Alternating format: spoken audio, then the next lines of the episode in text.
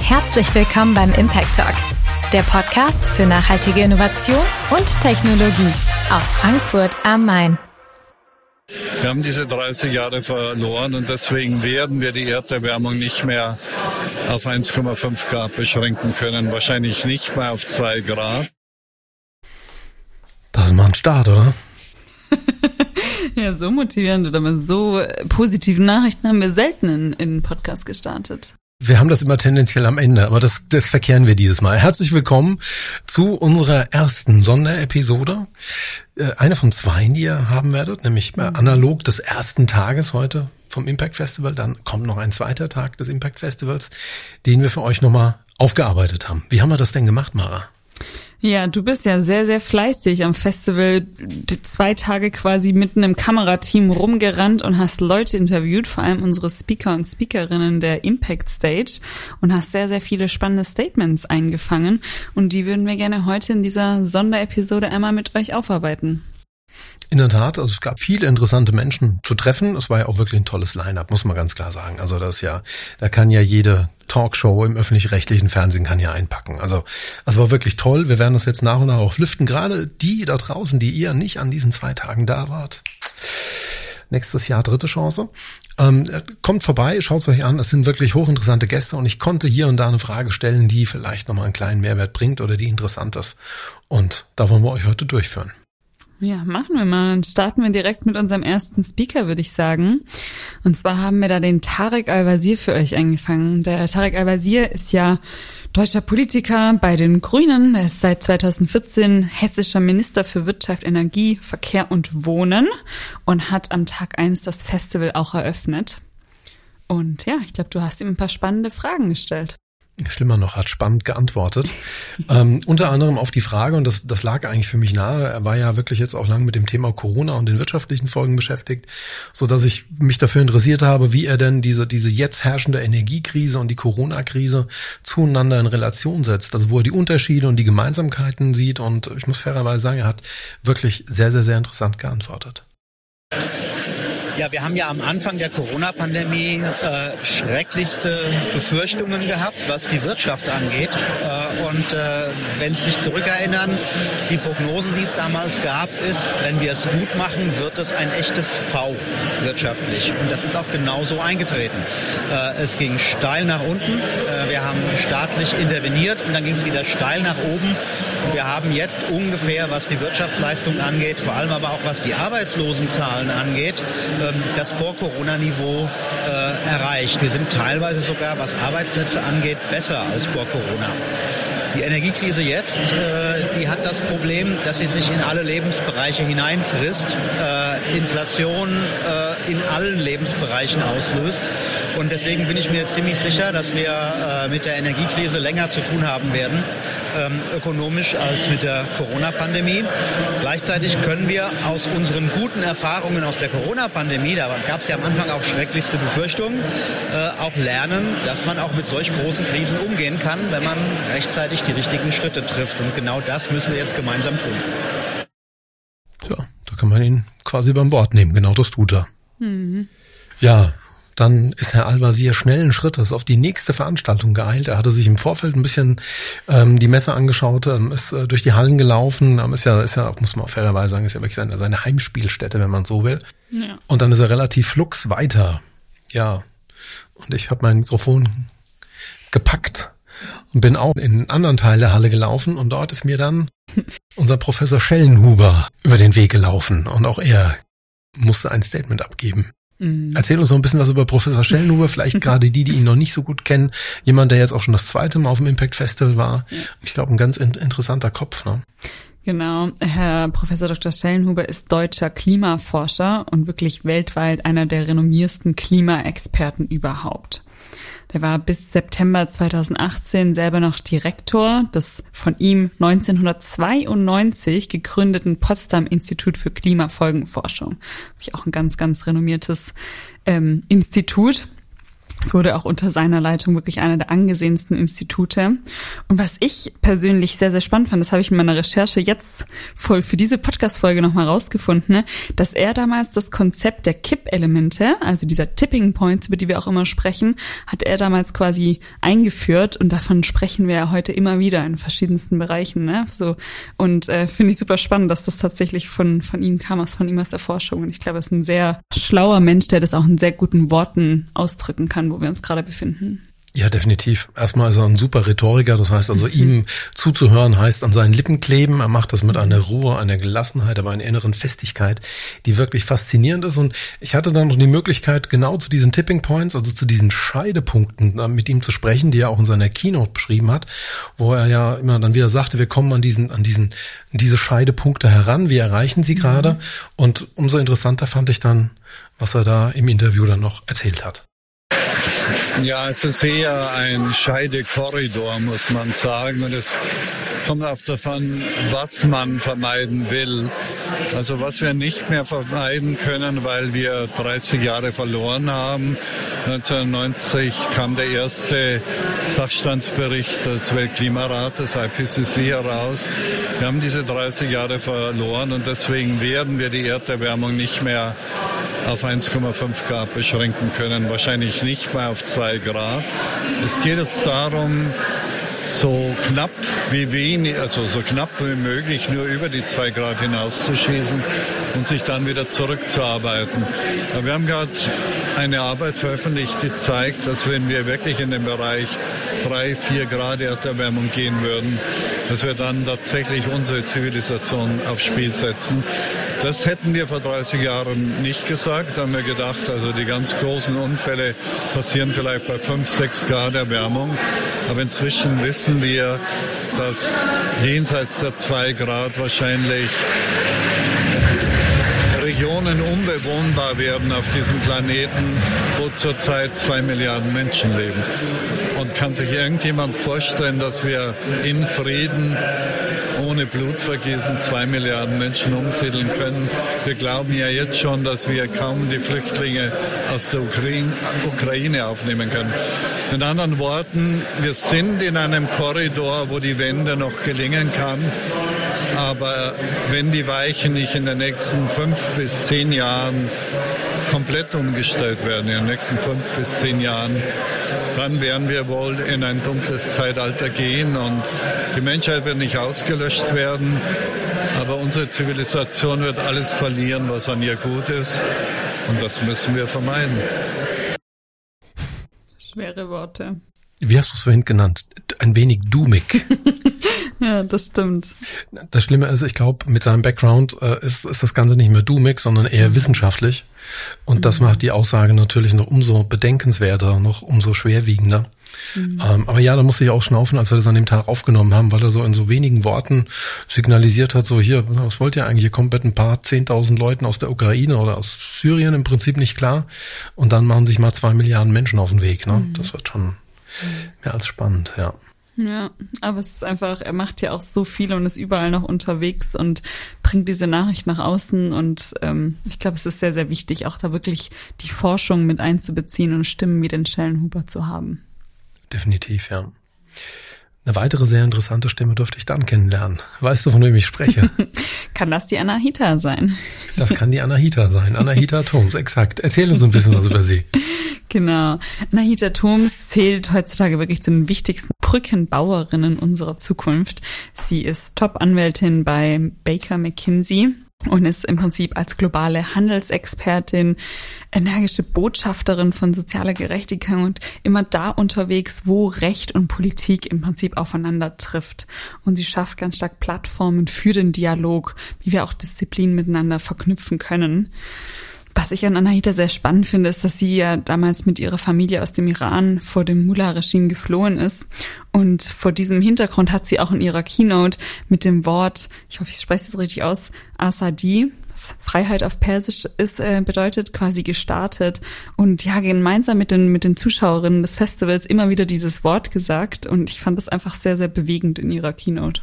Ja, also definitiv. Äh, die Keynote habe ich leider nicht gesehen, aber ähm, hm. sie ist einfach auch eine wahnsinnig imposante Persönlichkeit aus vielerlei Hinsicht. A, ein messerscharfer Verstand, also wirklich eine unfassbar intelligente Person. Mhm.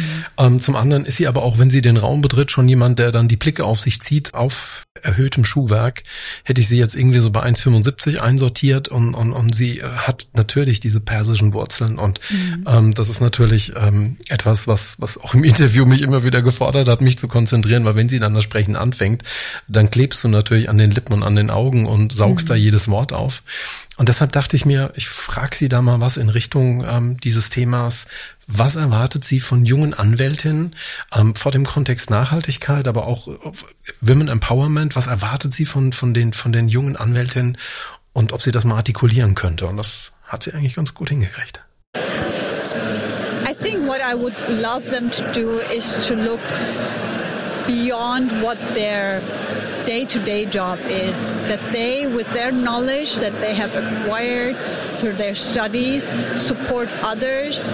And you know the legal community i'm really convinced of that can do a lot in terms of impact and sustainability. I see many young lawyers reaching out and i hope they have a good good impact in the years ahead.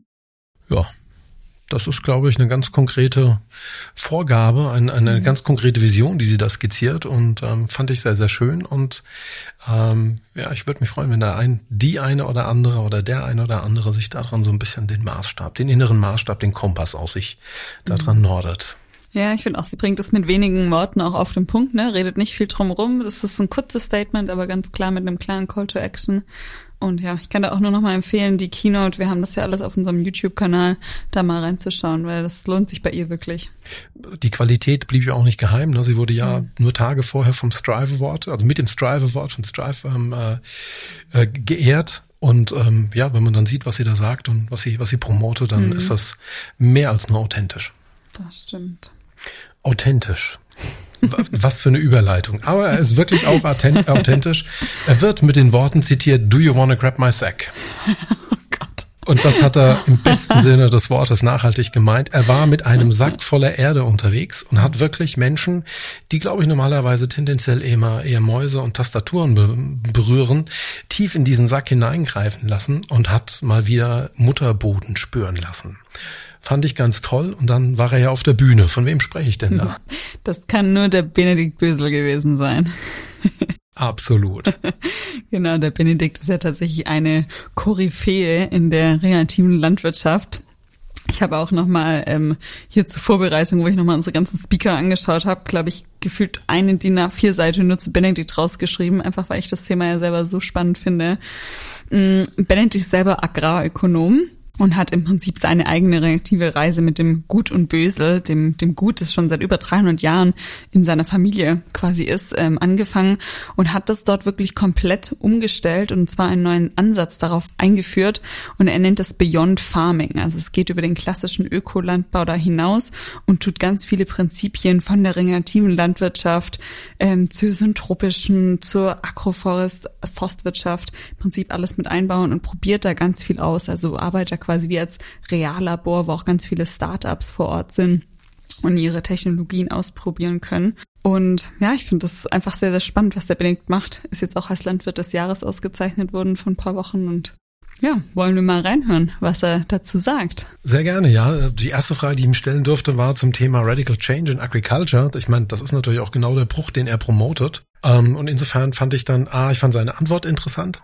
Ich fand aber auch ganz interessant, wie cool er dann doch bei diesem Thema mit so, also ne, auf der Bühne, ne, die Emotion, mhm. aber wie er das dann aber auch wiederum analytisch sehr gut, finde ich, Leuten erklärt, die jetzt vielleicht nicht genau aus diesem Sektor sind. Hören wir mal rein. Well, I mean, you know, I think as far as agriculture is concerned, we today live out of an exploitative understanding of ecosystems. So, what do I mean by this? We are basing our system on the wrong assumptions. As far as water and energy are believed to be cheap, and soil as well as biodiversity are being seen as some production, production factor that doesn't have monetary value. And at the same time, the whole agricultural industrial system is solely based on the extraction of fossil fuels. So that just doesn't work. It, there is no sense that we can go with this into the future. So today we have to start looking and focusing on soil health and understanding that only with soil that is healthy we can have a future that is worth living in. Ich finde, er bringt es ja ganz schnell auf den Punkt. Ne? Mhm. Also hat er wirklich auch ganz schnell diesen, diesen Bruch äh, erklärt, mhm. ähm, wo da die Zusammenhänge sind. Und ähm, aber du bist ja selber jemand, der an diesem Thema sehr, sehr interessiert ist. Was, was schätzt du da am meisten? Oder was, was sind die, die Topics von ihm, die du auf dem Schirm hast? Mhm. Ich glaube, was ich sehr spannend finde, ist, dass er diese Bodengesundheit, glaube ich, sehr anschaulich macht für Menschen. Weil ich glaube, das ist oft was, was nicht gesehen wird, dass wir im Prinzip schon daran scheitern, unseren Boden gesund zu halten und so gesund zu halten, okay, wir können auf der einen Seite ganz viel Kohlenstoff darin speichern, auf der anderen Seite muss er gesund sein, dass wir weiter Essen davon bekommen und Nahrung produzieren können. Und ich finde, da macht er diesen Umschlag sehr gut, ist da sehr praktisch unterwegs und bringt es, glaube ich, den Leuten auf eine emotionale Weise schnell nahe. Auf jeden Fall. Ich meine, für mich als alte Marketing-Tante ist er einfach auch so ein richtig schönes Role Model, ja. Das ist äh, jemand, dem ich das, das A abkaufe, ja, also in jeder mhm. Form, also inhaltlich, aber auch Produkte von ihm abkaufen würde, weil er das eben auf der einen Seite daktisch super rüberbringt, aber auf der anderen Seite auch als Person, wenn er da vor dir steht mit seinen fast 1,90, ähm, jemand ist, der, wo ich sofort weiß, ja, okay, ich glaub dir das. Ne? Also du, du, du mhm. bist Landwirt, du bist, du bist ein, ein neuer Landwirt, du machst die Sachen anders. Ähm, das finde ich ganz beachtlich und ich finde das auch sehr, sehr, sehr, sehr wichtig, weil das ist ja doch etwas, wo jetzt auch gerade die jüngeren Generationen doch immer wieder Projektionsfläche auch brauchen und Identifikation. Und das bringt er natürlich super mit. Ne? Ja, vor allem für den Landwirtschaftsbereich, ne, wo man ja auch die Leute mittlerweile eher überreden muss, dass sie auch wirklich in die Landwirtschaft gehen, weil es ist definitiv kein einfacher Sektor, um da zu arbeiten. Definitiv, ja, da hast du recht. Kommen wir zu unserem nächsten Gast. Ich glaube, du hast ihn noch gefragt, was Ach, ihm am natürlich. Festival gefällt. Ach, ne? Mensch, das wollte ich, das wollte ich nicht unterschreiben. Zumal er wirklich eine eine eine tolle äh, Personalempfehlung gegeben hat. Die wollen wir natürlich auf keinen Fall unterschlagen. Also insofern gibt es jetzt nochmal Benedikt Pösel, zweiter Teil. Well, I mean, the topic obviously has to be about agriculture and specifically regenerative multifunctional agriculture. In that regard, I think, you know, there is incredible visionaries all over the world.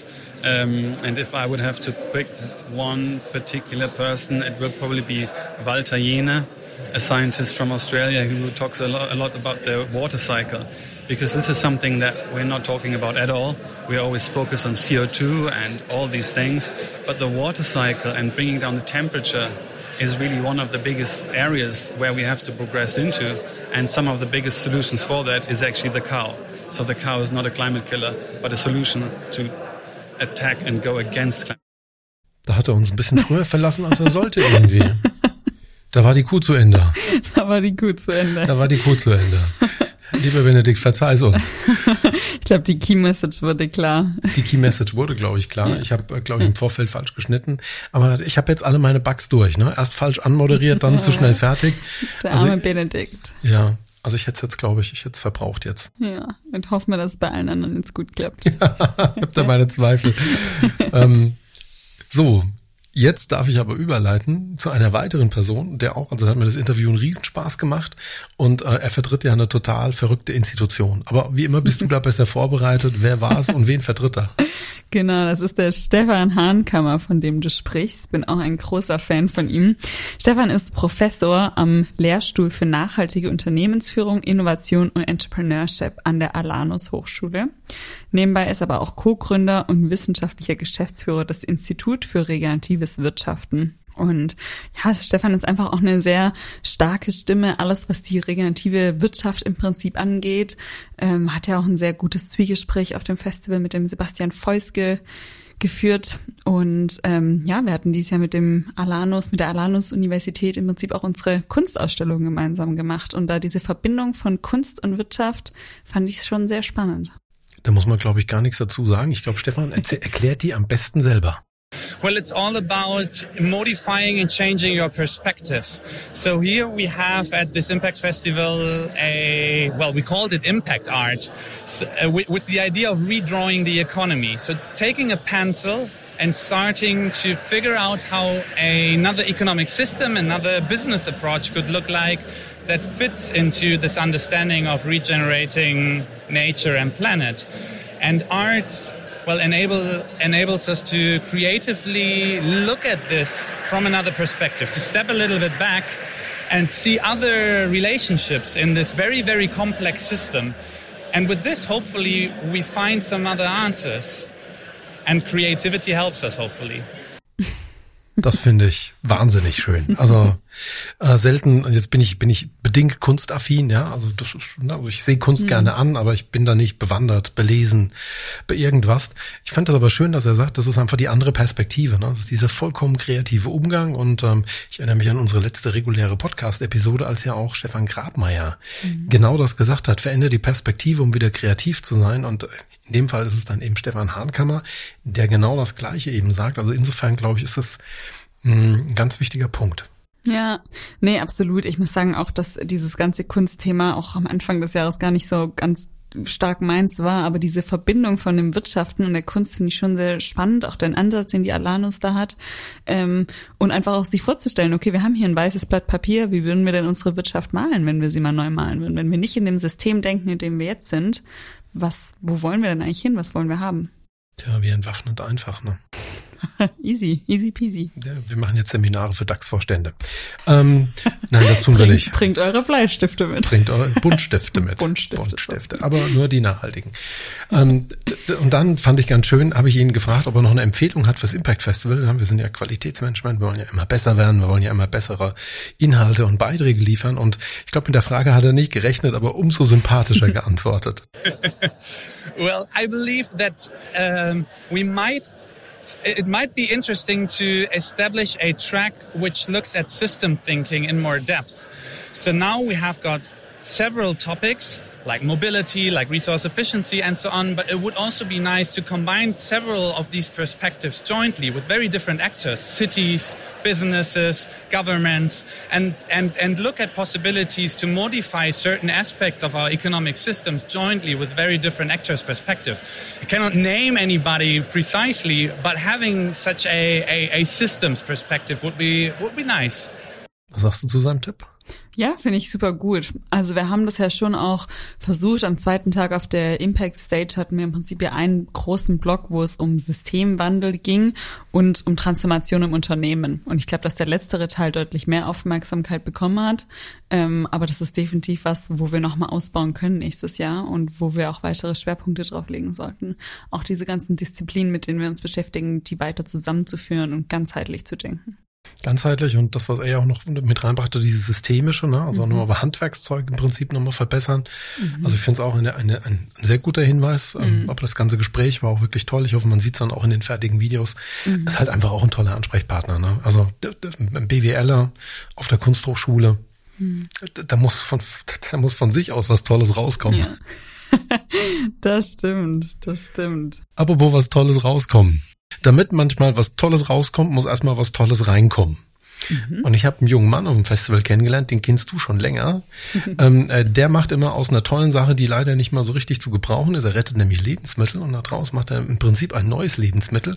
Zumindest unsere Freundinnen und Freunde in Bayern würden das ganz klar vertreten, das ist ein Lebensmittel. Ich rede nicht von Laugenbrezel, ich rede von Bier. Und jetzt müsstest du wissen, um wen es geht. Das stimmt, da kann es nur um den Dan von Knerzchen gehen.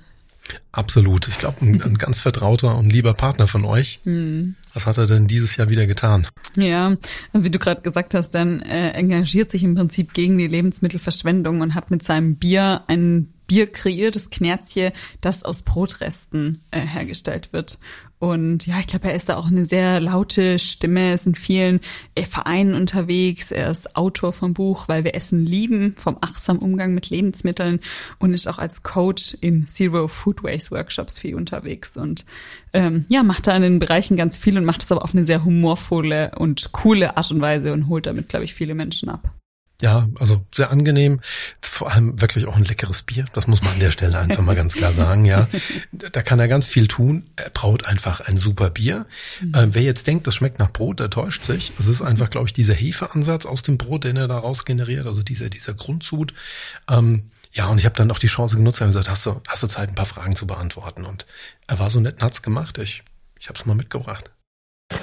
Uh, welcome, Dan. Hi. Hi, thanks for having me. of course. Uh, tell me, what was your highlights for the first day at the Impact Festival? Um, I think the diversity of people joining us here at our booth, but also I had a quick talk, a fireside chat at the Impact stage, and I think we talked a lot about food waste and how that could be a big driver of change in the future. So, looking forward. Okay, I saw your talk um, on the stage. Yeah. Um, uh, um, can, can, you tell us a little bit about your product? So, you're today presenting Knerzje. Yeah. Exactly. Yeah. Well, that actually might be the most sustainable beer there is in Germany at the moment. Our USP, if you will, is that we have a zero waste approach. So we use surplus bread in order to come up with a delicious beer by upcycling it. So we rescue it, if you will, from livestock feed or the, the biogas facility in order to make it enjoyable by human beings, by us, in order to put it back in the in our value, food value chain, if you will, and taste delicious beer and having an impact just by drinking beer a great product. I will, I will, I will make myself a picture tonight, of course. Yeah. Thank you so much, and I wish you all the best for day two. Thank you very much. Same goes to you. Bye bye. Ich bin abends noch nach Hause gefahren. ich wollte gerade sagen, hast du dir noch ein gutes Bild gemacht abends? Ich habe dich gar nicht so wild erlebt bei der Impact äh, by Night. Ich habe ja gesagt, ich werde mir ein Bild machen, nicht ich werde mir ein Wild machen. Ja? Ähm, nein, äh, ich habe äh, das wirklich genossen. Ähm, ich habe äh, ein alkoholbehaftetes und ein alkoholfreies, glaube ich, getrunken. Mhm. Beides sehr, sehr lecker. Ich komme komm ja selber so geografisch von der bayerischen Seite des Untermains, also kenne so das eine oder andere gute Bier und muss sagen, das schmeckt mir echt gut. Mhm. Und ähm, klar, ich finde sein Statement klasse. Ja, das einzigste nachhaltige Bier in Deutschland. Ähm, wobei jetzt per se, glaube ich, die Brauereibranche ähm, schon noch jemand also das sind Leute, die sich viel über Zutaten, über Herkunft, über, über, über Lieferwege auch Gedanken machen. Also ich glaube, die sind per se schon mal nachhaltiger wie jetzt so der Standard-Lebensmittelhersteller. Mhm. Aber das, was er dann natürlich nochmal macht, ist nochmal eine ganz andere Nummer. Und ähm, ja, ich finde es super, dass er, dass er da ist und auch wie progressiv er das begleitet und mhm. einfach eine total angenehme Person. Ja, das stimmt. Ja. Ja, ist so einer, mit dem kann man auch ein Bier trinken gehen. Am besten sein eigenes. Am besten das Knerzchen, dann, dann läuft das am besten. Was ich ein bisschen strange fand, ist, wenn man dann auf Englisch redet und dann hat man so ein urdeutsches Wort wie Knerz. Weißt du eigentlich, was Knerzchen bedeutet? Natürlich. Du weißt das? Meine Oma und meine Mama kommen ja aus Hessen, aus Wiesbaden. Ah. Also ähm, bin ich mit hessisch-schwäbischem äh, Akzent aufgewachsen. Ich verstehe, okay. Und weiß, dass das Knerzchen das Brotende ist. Richtig, genau, ja. Genau. Absolut richtig, ja. Ich überlege jetzt gerade, ob ich noch erzählen soll, weißt du, wie hier bei uns in der Region das heißt, wenn der Kuchen so an das, an die, an die, an die, an den Blechrand äh, stößt. Also quasi das Kuchenstück, ja, das quasi außenrum und Rand hat. Mhm. Weißt du, wie man das hier nennt? Mhm. Das ist die O-Wanne. Die wie? Die Anwanne. Die Anwanne. Die O-Wanne. O-Wanne. Ich wusste nicht, dass man dafür ein Wort braucht. Ja, aber wenn ich Kuchen jetzt so eine Kuchenfabrik aufmachen würde, würde ich die O-Wanne nennen. so in Anlehnung an Knerzchen. Okay, dann springen wir doch mal zur nächsten äh, Speakerin. das hat sie verdient. Genau, und das ist unsere Dr. Anna Christmann, die du da noch äh, interviewt hast, die ja noch relativ spontan ins Line-up dazu kam. Genau, die Anna Christmann, für alle, die sie nicht kennen, sie ist Mitglied im Ausschuss für Bildung, Forschung und Technologiefolgenabschätzung sowie stellvertretendes Mitglied im Digitalausschuss. Das ist immer so unkompliziert, die Politikerinnen das vorzustellen. So unsexy. Das ist so unsexy, dieser Job. Stell dir mal vor, du hast eine Visitenkarte, wo das draufsteht. Oder besser noch, du hast einen Briefkopf. Ne? Oh Gott. Die, die Leute lesen den Briefkopf ja. und schlafen dabei ein. Ja, das stimmt. Außerdem würde ich aber gerne noch sagen, dass sie seit 2022 Koordinatorin der Bundesregierung für Luft- und Raumfahrt ist und die Beauftragte für die digitale Wirtschaft und Startups. Und vor dem Hintergrund war es einfach sehr spannend, sie da auf dem Festival zu haben. Und ich glaube, du hast ja auch ein paar spannende Fragen gestellt, ne? Ja, und ich muss, muss ihr auch jetzt wirklich mal einen riesen Credit raushauen. Ich folge ihr seit diesem Festival auf LinkedIn. Und was diese Frau an Kilometern reist, ja, um hier wirklich das Thema Raumfahrt, Luftfahrt, Startups, Technologie, ja, hier in Deutschland zu präsentieren, zu begleiten, zu moderieren, ist unfassbar, wirklich also mein LinkedIn steht nicht mehr still. Jeden Tag ist Anna Christmann hier, dort, dort, mhm. dort. Wahnsinn. Also was für ein Pensum. Und wir haben drüber geredet. Sie hat ja Familie und alles. Also wie mhm. sie das hinkriegt, echt ein Riesenkompliment. Ja. Äh, umso schöner fand ich, dass sie sich wirklich fürs Impact Festival in Offenbach Zeit genommen hat und auch wirklich mhm. Zeit genommen hat, um auch nochmal zu schauen, rum zu gucken. Das fand ich schon sehr, sehr gut. Und mhm. da war es natürlich auch naheliegend, dass ich sie was zu dem Thema Luftfahrt frage, weil das ist einfach so ein bisschen ihr Leib- und Magenthema.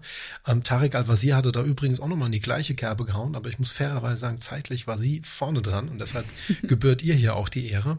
Ähm, es ging um das Thema Hydrogen and um, Aircraft Industry, Aviation Industry und wie das zusammenpasst. Und das finde ich, hat sie, hat sie eigentlich ganz gut erklärt. It's very important that we have disruptive technologies to make flying uh, climate neutral. That is a very hard task to fulfill because, of course, uh, we have lots of people flying around the world uh, for a good reason, um, but we need to decarbonize it. And hydrogen is definitely one possibility for the future to um, decarbonize the whole um, sector. But for the short term, also sustainable aviation fuels will be important. Um, they uh, like e-fuels um, that uh, also have a, a, climate neutral balance, if you want to say so. So there are many, many things that are important that we are working from the government now um, to make that.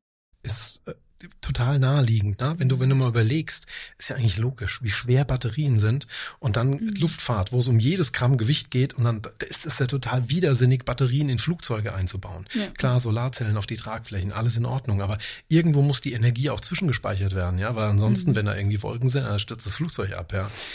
Also, ja, nee, sieh das mal so naiv, ja. ja. Ähm, und das war, fand ich, ein gutes Statement, weil es einfach auch sehr entwaffnend gezeigt hat, wie, wie, hier vorgegangen werden muss und dass es eben nicht nur Monokulturen auch geistig sind oder Silo-Denken, sondern dass man je nach Fortbewegungsart, nach Mobilitätsart wirklich auch andere Lösungen suchen muss. Ja, ja, nee, stimmt. Ich finde, es hat sie gut auf den Punkt gebracht und ja, war ein inhaltlich wertvolles Statement. Ja, ähm, war auch ein wirklich wertvoller Besuch. Ich habe sie dann auch noch gefragt, wie sie so den, den Tag beim Impact Festival empfunden hat, wie es ihr gefallen hat. Ich muss gleich vorne weg spoilern. Die Antwort ist ein bisschen kurz geschnitten, von daher bitte nachsichtig sein. Aber die wichtigsten Infos sind drin. It's great to be here and to see all the startups, all the people that really are keen to work for uh, climate neutrality, to work for sustainable solutions. And I think that is the way to bring all the good ideas that we have into practice. And uh, I think that is what is Impact Festival about. So I'm very happy to be here and be part uh, of this uh, very um, exciting community. Ja, wie gesagt, ein bisschen kurz geschnitten hinten raus. Da war ich faul. Ähm, aber sie hat es schön auf den Punkt gebracht und ich glaube, aus mhm. ihrer Perspektive ist es wirklich ein Kompliment, weil wie gesagt, diese Frau ist jeden Tag auf diese Art von Veranstaltung. Und mhm. insofern, da liegt, glaube ich, ein kleiner Ritterschlag für euch. Ja, ich muss auch nochmal sagen, auch in der Vorarbeitszusammenarbeit mit ihr, es war echt auch so easy. Und wie du auch sagst, sie ist so viel unterwegs und uns wurde mehr oder weniger mitgeteilt, ja, die Frau Christmann tut dann und dann mit der Buslinie 105 kommt sie da an. Das sind dann noch anderthalb Kilometer, haben wir geschaut, das kann die auch laufen. Oder es holt jemand von ihnen sie ab und wir so, ja, ja, wir kümmern uns darum. Aber wirklich, manche reisen damit, brauchen da einen Parkplatz und wir kommen so. Und die Frau Christmann, die hier durch Deutschland tourt, die kommt mit Buslinie 105 nach Offenbach gefahren. Also fand ich super sympathisch und irgendwie so down to earth. Definitiv. Da, da fühle ich mich als Bürger auch wirklich gut vertreten. Ja, ja. Ab, apropos vertreten. Ich habe mir zum Schluss, bevor wir jetzt zum Ende kommen der heutigen Episode, äh, habe ich mir noch ein anderes Tonfundstück herausgesucht. Mhm. Waren nämlich noch zwei andere Damen auf dem Impact Festival. Mhm. Äh, die fand ich waren sehr, sehr wichtig. Die haben ganz am Anfang einmal kurz gesprochen und dann sind sie vor allem zwei Tage durch die Gegend geschossen. Ja, du lachst schon, du hast geahnt, um wen es geht, ne? I see what you did there. Ja, genau. Nimm doch die Hand runter. mein kleiner Schatz. Ähm, ich ich habe ich hab, ich hab, ich hab eine gewisse Mara Steinbrenner und Linda Köpper gefunden. Mhm. Ähm, die beiden Co-Leads des Impact Festivals. Und auch die konnte ich nach, also am Ende von Tag eins fragen, wie war's denn, wie war's denn bis jetzt? Und falls du dich nicht mehr erinnerst, das habt ihr geantwortet. Yeah, I think it was, it was great. We had so many people in the halls, all the stages were filled with people. Yeah, I think it was a good first day. Yeah, Linda, what was your highlight?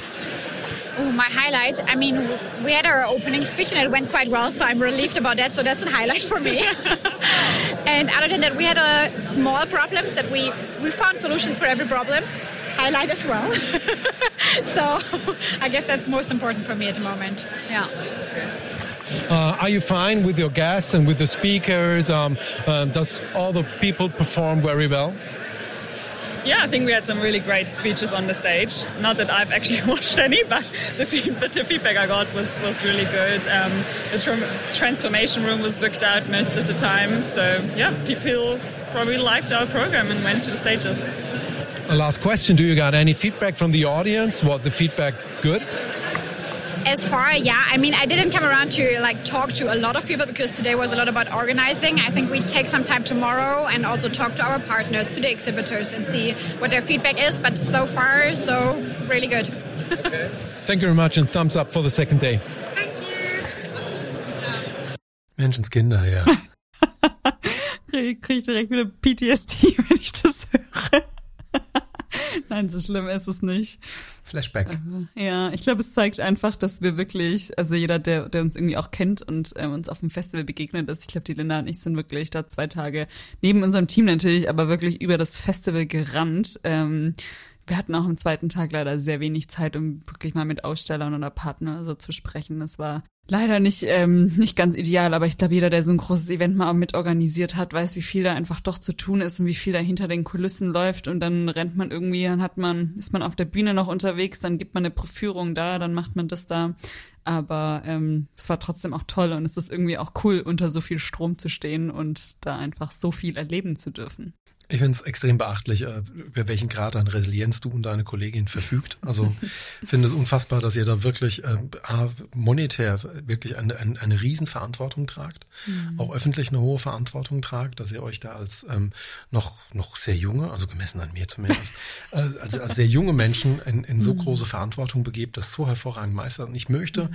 ganz bewusst jetzt im Namen aller Hörerinnen und Hörer einen kleinen verbalen Blumenstrauß übergeben und wirklich nochmal betonen, wie toll das ist, Mhm. Und ich kann wirklich nur sagen, ich habe es jetzt aus nächster Nähe mitbekommen und ich habe einen Bruchteil gesehen, einen, einen minimalsten Bruchteil. Und der lässt mich erkennen, wie viel harte Arbeit ihr und euer Team da rein investiert habt. Und da gibt's nicht die große Eventagentur hinten dran, die alles wegschrubbt. Da gibt's nicht den großen Zampano, der als Dienstleister hier Dinge tut, sondern das seid vor allem äh, ihr beide, du und Linda, die ähm, so viel Arbeit da reingesteckt haben, die so viel Herzblut da reinstecken. Ich hoffe, das spüren und fühlen alle. Und äh, ein klein wenig konnte dieses Statement hoffentlich zeigen, wie sehr ihr da drin seid. ihr seid da nicht irgendwie Galionsfiguren, das seid ihr schon. Also nicht nur, sondern ihr seid auch wirklich absolute Macher und dafür mhm. ein herzlichen Dank. Vielen Dank dir. Ich muss da natürlich aber trotzdem mal sagen, dass natürlich auch bei uns ein Team dran steht, das auch sehr, sehr klein ist, aber die sind mindestens genauso wichtig wie Linda und ich. Und ähm, wir sind ein sehr kleines Team, aber wir sind so motiviert und haben einfach so Lust darauf. Und jetzt das Impact Festival wieder erlebt zu haben und so viel tolles Feedback auch über LinkedIn und E-Mails und Anrufe zu bekommen, das motiviert einfach auch. Und ich habe jetzt schon wieder Lust für nächstes Jahr. Gut so. ja. Äh, wichtig wäre auch äh, Lust äh, äh, nächste Woche zu haben, mhm. wo wir dann die, den zweiten Teil hier so unseres äh, Medienstimmen Echo Zusammenschnitts, dem Potpourri, dem Kessel voller Bunten äh, auf den Weg zu bringen. Ich bin mit unserem ersten Ergebnis doch hörenswert zufrieden. Ja, du ich auch? auch. Doch, ich finde es super spannend. Ich höre dir jetzt teilweise auch zum ersten Mal. Du hast dir sehr gut vorbereitet und aufbereitet. Ähm, und ich glaube, es ist eine spannende Folge und ich freue mich jetzt schon auf Tag zwei. Dann hören wir uns wieder an Tag zwei für heute. Euch da draußen herzlichen Dank fürs Zuhören. Bis zum nächsten Mal. Vielen Dank euch.